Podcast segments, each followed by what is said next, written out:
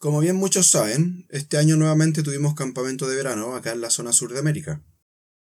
Esta vez asistieron jóvenes de todos los países del área, lo que resultó muy positivo para quienes participaron y además ayudó enormemente a estrechar lazos, se crearon nuevas amistades y contribuyó a que nos conozcamos unos a otros. El lema elegido para el campamento fue sacado del Sermón del Monte y está en el capítulo 6 de Mateo, versículo 21 porque donde esté vuestro tesoro, allí estará también vuestro corazón.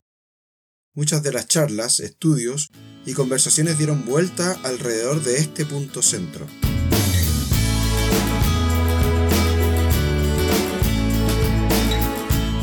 Hola a todos, mi nombre es Daniel Sepúlveda y les doy la bienvenida a un nuevo episodio de Algo para Reflexionar, el podcast para jóvenes y jóvenes adultos de IDAN. Al analizar el contexto en el cual este versículo fue dado, es fácil advertir que esto fue entregado por Jesús a sus discípulos dentro de una conversación donde él trató otros temas profundos e importantes para los cristianos. Por lo tanto, este lema no es solo un deseo, un consejo o una recomendación.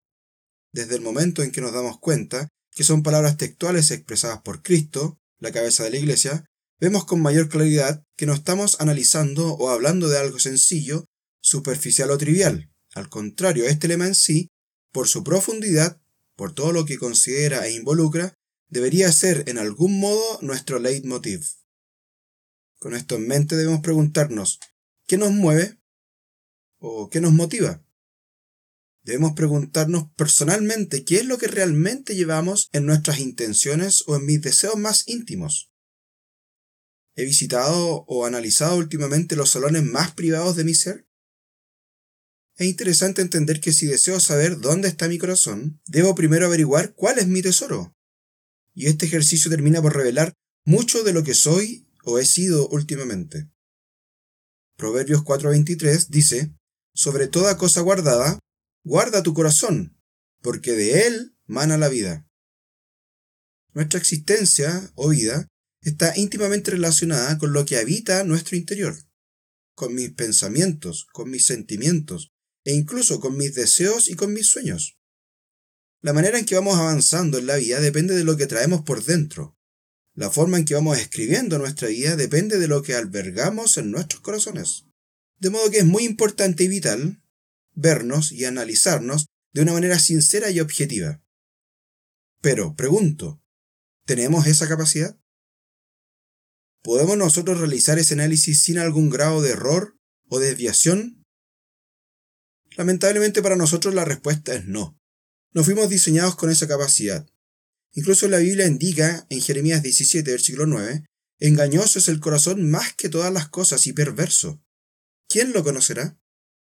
Entonces, si no podemos analizar objetivamente nuestro corazón, si no nacimos con esta capacidad innata de revisar los errores que tenemos interiormente, es necesario ir a la fuente, buscar ayuda en quien diseñó y creó nuestros corazones tenemos y debemos tomar contacto con el fabricante. Hasta ahora, hemos analizado someramente nuestra realidad y creo que hemos dejado claro que nuestra existencia depende enormemente de cómo somos interiormente, cómo nuestro corazón define nuestra realidad y situación actual. También hemos establecido que no tenemos la capacidad de determinar con exactitud nuestra realidad, ni mucho menos evaluarla.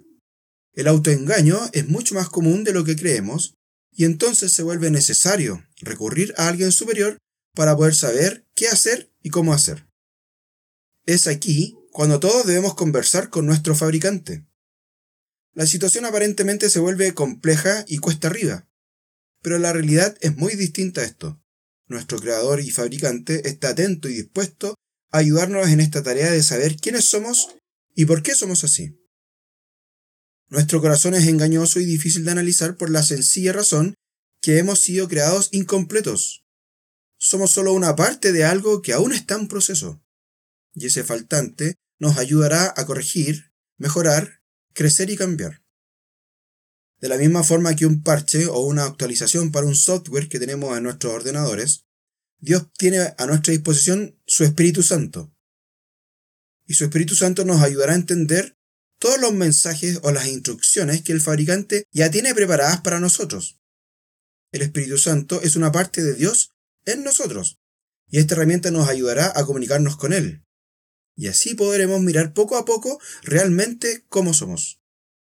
En Hebreos 4:12 dice, porque la palabra de Dios es viva y eficaz, y más cortante que toda espada de dos filos, y penetra hasta partir el alma y el espíritu, las coyunturas y los tuétanos, y discierne los pensamientos y las intenciones del corazón.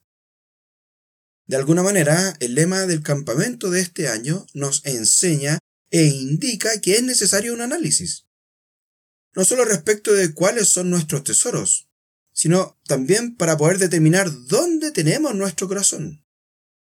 Y este análisis, tarde o temprano, llega al punto de que tenemos que analizar también nuestro corazón. Este análisis debe ser recursivo. Y aquí es donde debemos sí o sí recurrir al fabricante. Solo Dios nos puede ayudar a entender con claridad realmente quiénes somos.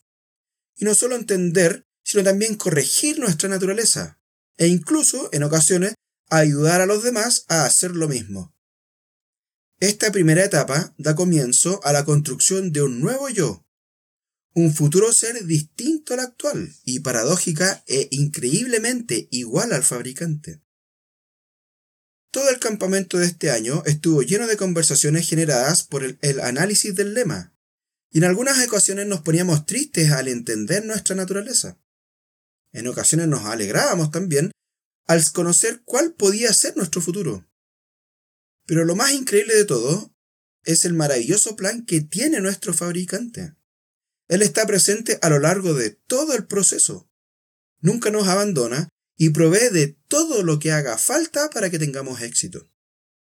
El campamento terminó con mucha nostalgia y melancolía. Todos se despidieron con la mentalidad puesta en mejorar, cambiar, crecer y con la tarea clara de contactar, conversar y pedir ayuda al fabricante de todos. Conversar y contactar a nuestro Dios.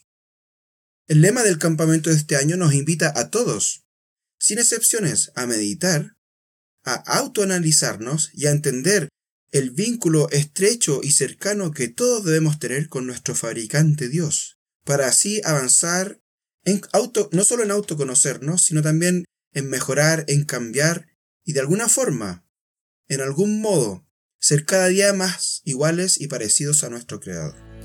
Esto es algo para reflexionar.